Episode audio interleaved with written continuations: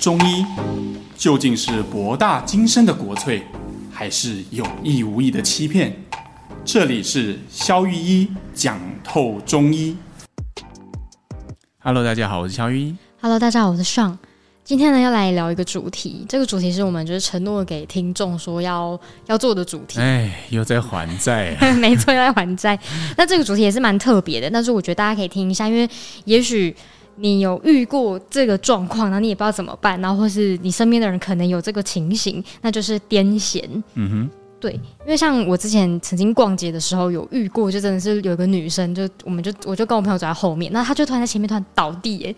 然后开始抽搐，然后大家都很紧张，然后帮她叫救护车，嗯、然后后来才发现说她的她的朋友就说哦她是癫痫，然后说哦那真的会让人家蛮紧张的。对对，呃，其实像上这样的经验哈，我自己有发生过一次，也是蛮惊悚的。嗯呃，之前我在呃乡下的诊所工作哈，嗯，然后诶就有一个患者他进来诊间，他就是来看癫痫，他就说啊癫痫很常发作。哦，可是他并没有在诊间突然间癫痫起来，所以我就觉得，哎、欸，听他描述，我觉得好像还好啊。然后我就帮他开了药啊，然后怎么的，嗯、然后就他走出去下楼梯，然后在楼梯间就开始癫痫，也是像你描述的这样，他就整个倒下去，嗯、然后呃，他是口吐白沫，然后手脚一直一直抽这样，嗯嗯，所以。呃，虽然说你看哦，通常会产生这样，你刚刚讲这个很神奇的现象，就是他的家人或他的朋友，因为可能已经习以为常了，就知道，所以都会跟路人讲说：“哎，你们不要紧张，他只是盯着而已，等下 等一下他抽抽两下，他就会起来这样。”对。但是旁边的人看起来就会觉得非常的惊悚，很惊悚啊！像我前阵子看了一个古装剧，叫什么《且试天下》，不知道大家有没有看？就是男主角蛮帅的。好，那男主角的哥哥，你就只是因为这样？没有，男主角的哥哥呢，就是有。就是有癫痫，然后他们那时候古代的人就会觉得这个小孩不行，因为他好像被鬼缠身。嗯，对啊，你要想嘛，在那个年代，如果说呃，你你没有任何的现代医学知识，嗯，一个人本来好好的，上一秒钟好好的呀，下一刻，然后突然之间就开始手脚抽动，然后口吐白沫，然后有时候还会发出一些很奇怪的叫声，有些人会发出像呵，像像口水声啊、痰声啊。像马一样的声音，你当然会觉得好像被什么灵异啊，或者是附身到的感觉。对，没有错，没错。所以其实这个这个疾病，我们为什么要聊这些？就是因为这个疾病其实虽然它本身对生命的威胁性嗯不高，嗯，嗯，因为就像他朋友跟家人知道的，没关系啦，他抽一抽，等下就会起来了，嗯。但是对于患者本身的社交或者是工作品质、生活品质来说，会产生很大的影响。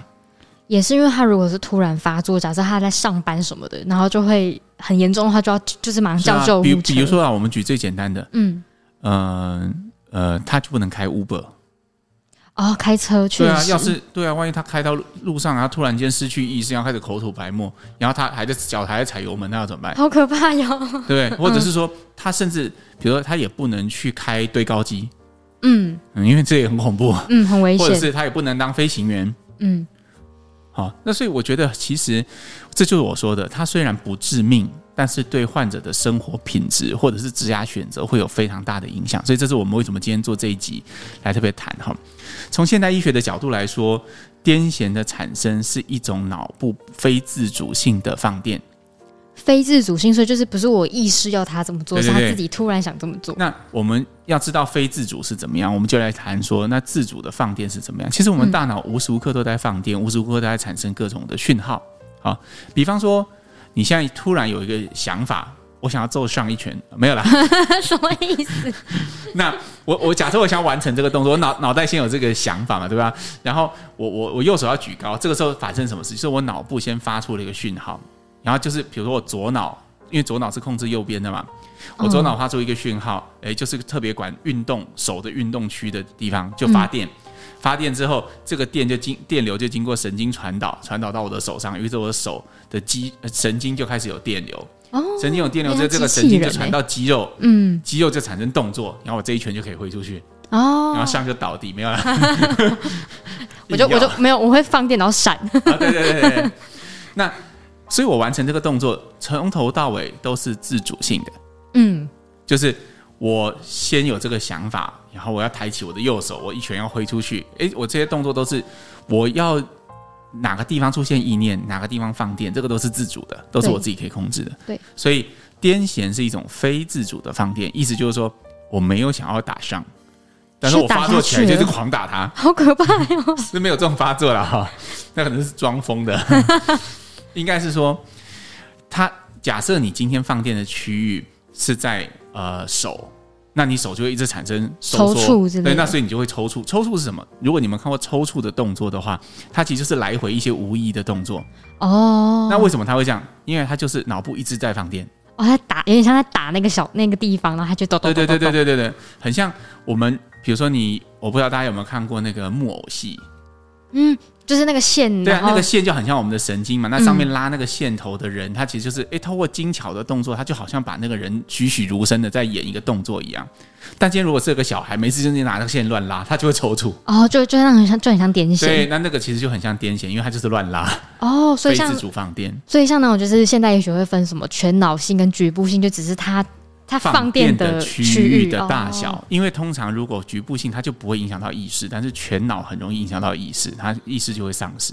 哇，所以那一段时间就会是空白的。对对对，又或者你刚刚讲空白哈，有一种另外叫失神性小发作，嗯，那种就是它会以断片的形式，像喝挂那样就突然对对，就好像你你突然间，呃，在跟人家视讯会议，有些人他就会突然间讯号不稳，嗯，然后他就会。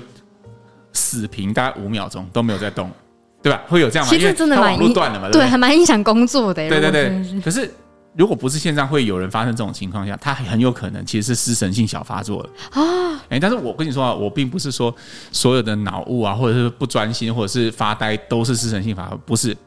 所以这种发作因为和发呆很像，嗯，所以它不容易被。诊断出来，因为当时你会觉得我只是很常恍神而已哦，会觉以为自己是恍神，对，但他那个恍神期间正是宕机哦，就是你完全叫他还不没有任何反应。好，所以我我要讲的重点是，嗯，脑部的异常放电可以用各种形式来表现。懂。那甚至像刚刚我们在准备的时候，你有查一些有趣的嘛？就比如说中国古代，他们对于这个东西还会把它用动物去归类啊，什么比如说马癫啊、羊癫啊，或者是什么？为什么？因为可能会发出各种声音。所以他就是用声音，然后来比喻，像说哦，这个人像羊癫、猪癫对对对对对对，或者他的形态，因为有些人他会脚弓反张嘛，就是我们正常的人是，呃，大家有没有看过大法师？你说电影大法师有？电影大法师就是那个动作就叫脚弓反张，就是他整个人变成背背屈的一个，就是很异常，整个这样。对对对对，那那些动作你平常是不太会这样做的，就是因为你的脑部异常的放电所造成的。好，所以不管他发作的形态为何，他的。重点就是控制他脑部的放电，所以像那种呃，比如说呃，急性的，跟他结束之后他保养的，这这边中医会怎么看？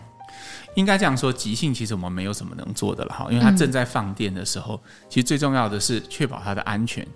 所以呃，如果你家里有这样的患者，我相信神经内科应该已经卫教的很好了，但是你可以上网去查，比如说有些是复苏姿势，比如说呃，为什么呢？因为有的时候他会口吐白沫。哦，怕给丢。对，然后有些人会咬，咬舌头。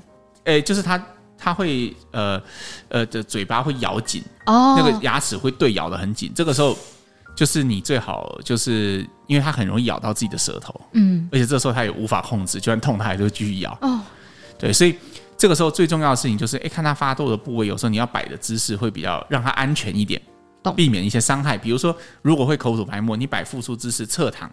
然后头向下，那他的口水就可以顺着嘴角流出来，而不会往后，因为这个时候他吞咽功能可能也有问题，所以在这个时候他有可能会被自己呛到，嗯，然后变吸入性肺炎啊、哦！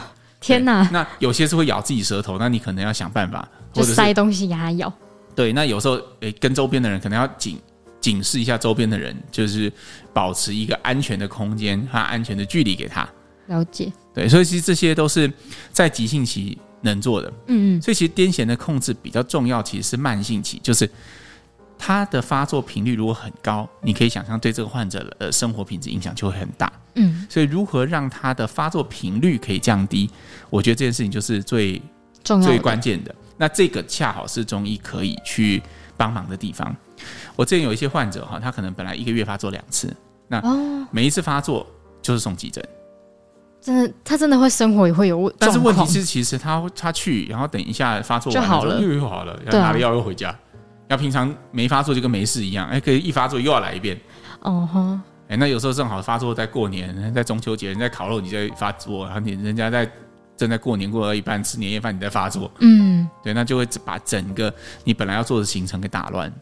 所以，变成说中医重重要的点，就是在让他调理的，就是他可能发作周期久一点。嗯，比如说，他可能本来一个月两次，变成一年只发作两次，甚至两三年只发作一次。那这样的频率降低，对患者就会有大幅的生活品质的进展。嗯，那我们怎么样去达到这种事呢？一般哈，呃。我们不会去强调癫痫，我们就得要用什么方法。当然，嗯、传统上来说，你可以从动风的角度来治，可以从痰的角度来治，可以从瘀的角度来治。这些都动风是什么？哦，嗯、呃，中医对于呃身体所产生的象，它是用自然去理解的。嗯，所以你看这种，比如手脚快速抽动的现象，我们就认为这个叫风。因为风有这样的特色，善行数变，就突然变来变去，变来变去，对对对对对，它形象会有很多种改变。然后每一次发作的症状和动作可能会不太一样，大家就觉得哎，是不是有个邪气在他身上跑来跑去？所以我们叫做风。懂了。对对对。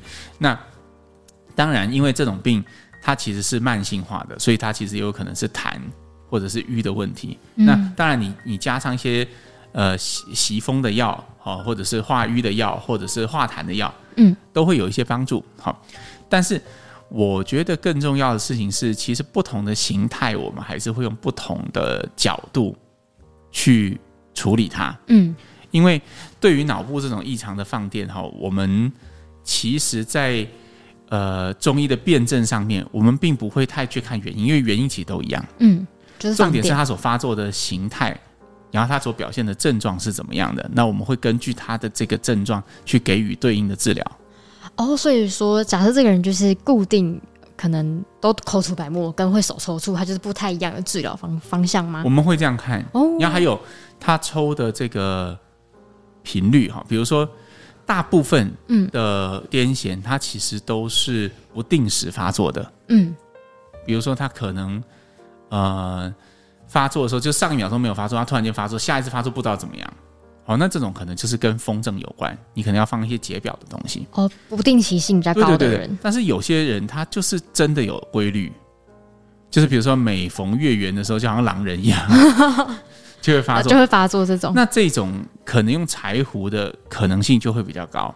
哦，它就没有风的特性，它会有个定期发作的特性。嗯那所以，我们这些东西对现代医学来讲是没有意义的，因为不管你什么时候发作，都是放电。嗯，但是对中医来说，它就具有辩证意义。哦，所以发生的时间点跟怎么样表现这个发电的样子，都会对中医来说有差。对，哦，对，我们会去会去参考这些症状，做一些药材上的加减。在在化瘀、化痰和洗风这几个大方向以外，我们会觉得这个事情其实是蛮关键的。懂。那也蛮酷的，就是代表是说一一般人一直以为可能就是，呃，有有些人对于中医还是没有很了解的话，会以为是专病专方，就是哦，我这个就是治那个、嗯、呃癫痫，这个就治中风。因为癫痫的话，大家比较少见了哈。对一般人来说，嗯、如果你家里没有这样的，没有家人有这样的问题，你可能很离你很遥远。嗯，我举一个例子哈，去解释，明明是一样的机转，但是不一样的症状表现，中医就会用不同的药的故事哈。好，我突然想到一个。就是我之前呢、啊、有一个呃更年期潮热的患者哦，女性对对对，就是年长一点的。对潮热的意思就是她可能停经前后会出现那种哎突然间上一秒钟好好的也要也是上一秒钟发热，突然间很觉得很热，一定要拿电风扇啊或扇子一直狂，然后有些人会从胸口上来，有些人是从背后上来，嗯，好，对现代医学来讲，这都是荷尔蒙不足哦，停经前后所造成的。那个更年期症候群的一环，所以机转都一样，从胸口上来跟从背上来没有差，对吧？很合理。但是对中医来讲，从背上来我们会认为那个热来自于督脉，督脉，因为后面是督脉嘛。但是如果从胸口上来，我们会认为它来自于任脉。哦，好，就是我们电影常讲的任督二脉啊，任督任督二脉啊，任脉就是前面，督脉就是后面嘛。好，OK，那。我我有一次看一个患者，我觉得哎，他怎么都不会好。有明明吃这个药，大部分的患者可能一周之内他的潮热就会减少百分之八十，这是常态。但他既然都没有好，为什么呢？然后后来我就问他说：“哎，你到底是从哪里上来？”他就跟我说：“哇，他其实比较特别，他都从胸口上来，一般人都从背上来比较多。”哦，好，那我就想说，嗯，那是哎，不是，他是从我我记错了，是从背上来的。哦，一般人是从前面，就是都有啦。哦，但是这个患者他就是好像是比较特别，它就是从背上来的。哦，OK，他就是说觉得脊椎旁两旁会先热起来，然后就一路往上。嗯，哎，这个时候我就在他的药的海里面加了一个葛根。葛根，因为葛根就是可以沿着膀胱经，就是他他热上来的这条路线。哦，哎，其他其他药材都不变。加了葛根就减少百分之八十。哇塞！所以这个就是中医在看待一个疾病的时候，我们会特别的去去注重的东西。可是这个其实在机转上很难解释。就是说，在病理转变上很难解释，但就是你会看着观察它发生的样子，而去增加或减少一些药的使用方法。就明明都是同样的原因，嗯。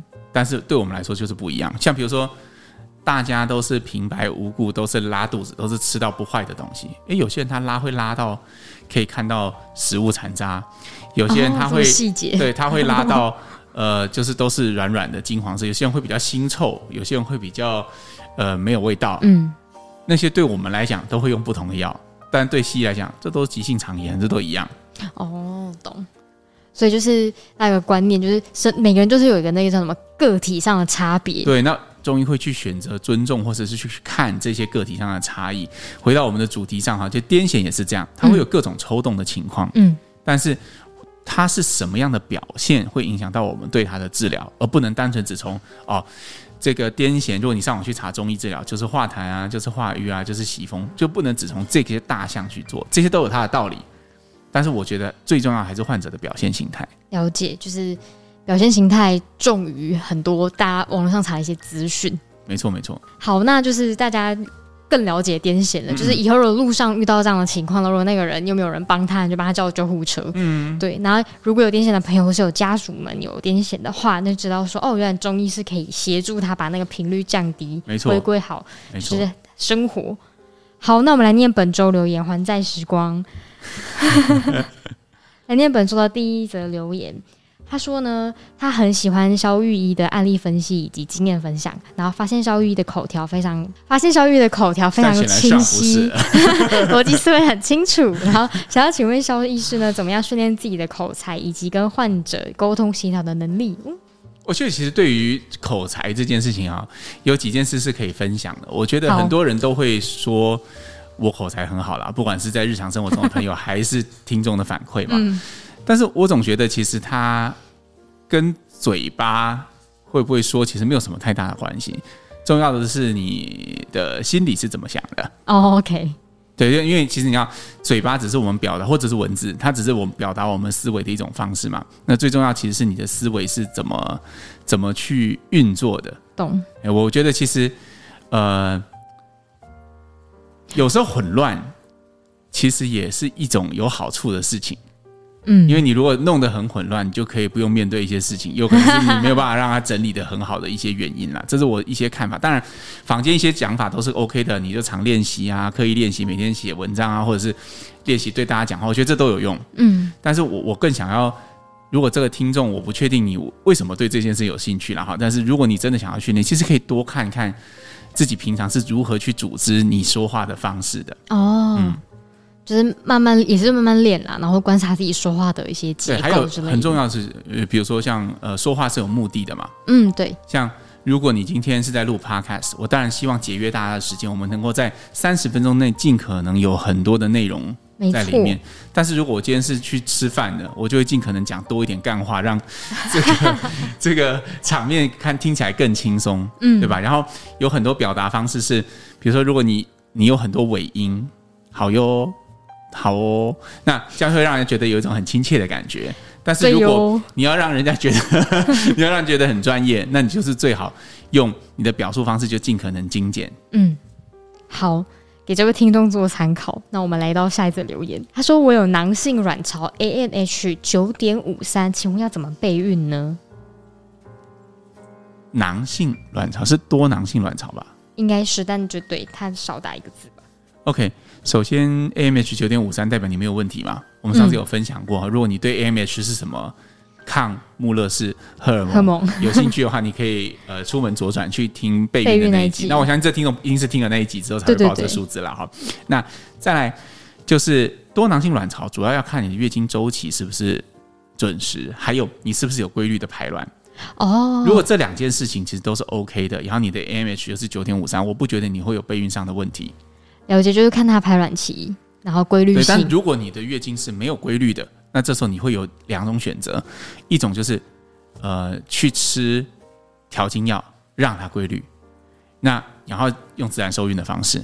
那另外一种就是不要管周期了，直接去做人工。哦，OK。所谓的人工生殖跟试管。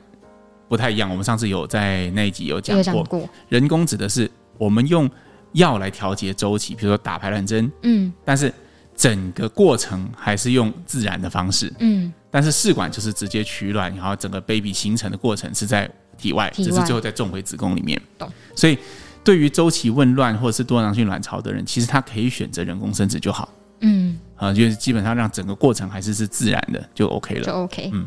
好的，那我们来到下一则留言。他说：“为什么更年期睡眠品质会变差？他总是听到家人和同事说，半夜醒来就困没了，就是没办法再继续睡了。然后不敢早睡，是因为凌晨两三点就会醒来哦。然后呢，总是睡不好，然后白天却还是很有精神。哦，这个是很常见的更年期。其实大家都觉得第一个想到就是我们刚刚讲的什么潮热啊。”或者是哦什么什么血管问题啊？对。但其实最常见、最常见的主诉就是更年期开始睡不着。哎呦，那这怎么办呢？这个其实当然就现代医学来讲，还是跟荷尔蒙有关嘛。所以从原因上治疗，就是给荷尔蒙。嗯、那代价就是要看一些，比如说他是不是有腹癌的病史啊，等等的，是不是有一些用荷尔蒙的一些呃，我们叫 contraindication，就是用荷尔蒙的一些不适合用的原因。嗯，好。但是对于中医来讲，我们还是得要回到症状上。哎，你睡不着是怎么样睡不着？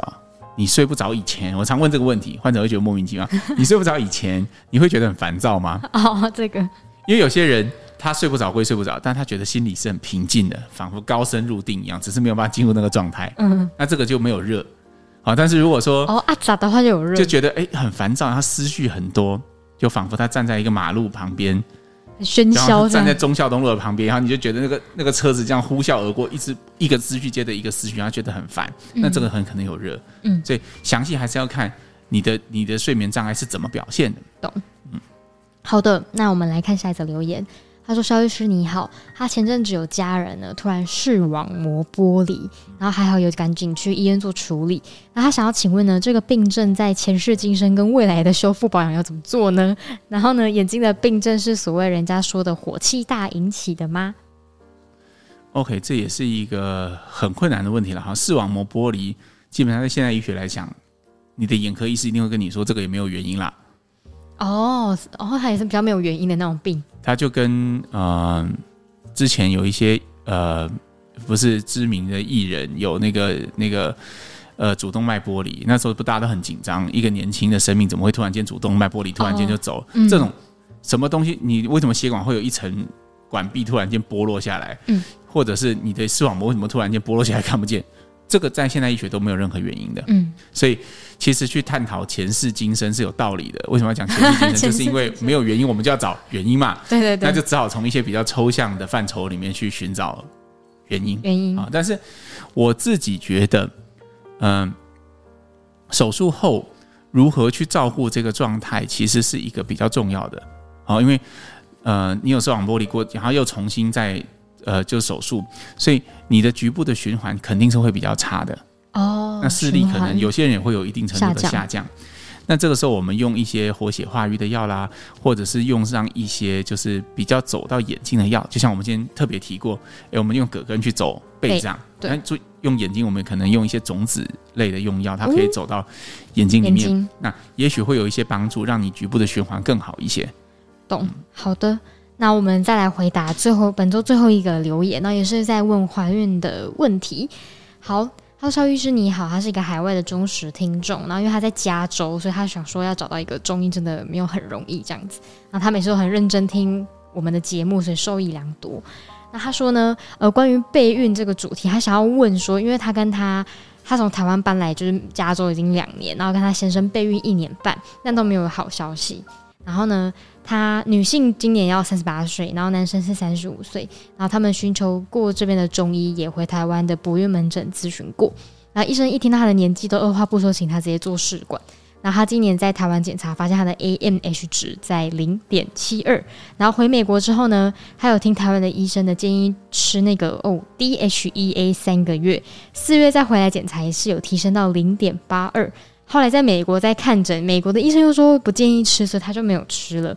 但是医生建议他三个月吃三个月的排卵药，提高受精的机会，他也吃了。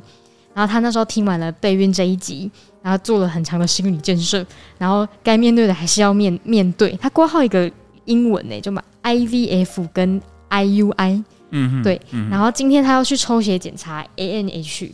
已经得已经来到零点四五的答案，但他子宫内膜的厚度还是好的，然后子宫肌瘤的位置也不影响着床，不过他是蛮难过的这样子。然后哦，他打的比较长，因为他的呃组数可能蛮紧张。好，那我们我简短一点讲。他说他因为还有吃什么低碳饮食啊，然后固定运动，可反而他的卵巢退化的很快。那他中医有给他艾灸，然后还然后后来。就是医生也跟他说，吃排卵药之后就不要再用艾灸了。然后他今天呢，他先生呢有检查出精子有部分发炎的现象，然后相信因为皮肤有过敏，有在擦一些类固醇或者偶尔吃抗生素过敏药。然后其实他们吃的很清淡，但过敏的疹子还是一直反反复复。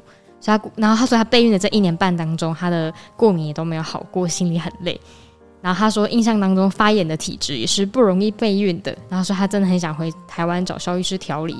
但是因为又没办法回台湾，所以他说问医师的角度，在中医上他们还可以做什么呢？呃，嗯，好，呃，我我觉得哈，因为就像你自己说的嘛，哈，该面对的还是要面对了哈，因为你的 AMH 现在就是经过一番折腾以后，只剩下零点四几嘛，哈，嗯，所以原则上我觉得试管还是要达成结果的最好的一种选择啦。哦，oh. 那我们在那一集哈有听过吗？如果你有反复听那一集的话，应该有一个论点是可以支持你的哈，就是其实呃我不确定呃你抗拒做试管的原因是什么，嗯，但是对我来说，永远我都会在出诊的时候知道患者有备孕的目标，我都会提供的建议永远都是我觉得你最有可能受孕的一种建议，嗯，而不是。局限于中医或者是西医或者是特定治疗的一种建议，懂？因为最重要的是我们要一起朝这个目标前进嘛，哈。对，所以我觉得如果你现在已经对试管没有抗拒，决定要做，那我觉得你在中医调理的目标，就像我们那一集说的，它必须要以免疫的调节为主，因为听起来你先生有一些过敏的问题，嗯，对，好，那你自己我不确定，也也可能有，所以对于呃，就算你们用，当然。精子也有一些发炎的问题，当然这些东西都是可以透过人工的手段解决的。嗯，你可以取到好的卵泡，可以打排卵针，可以植入。但是最终中医能帮你的，我觉得反而是在植入之后，它有没有办法顺利着床这一块。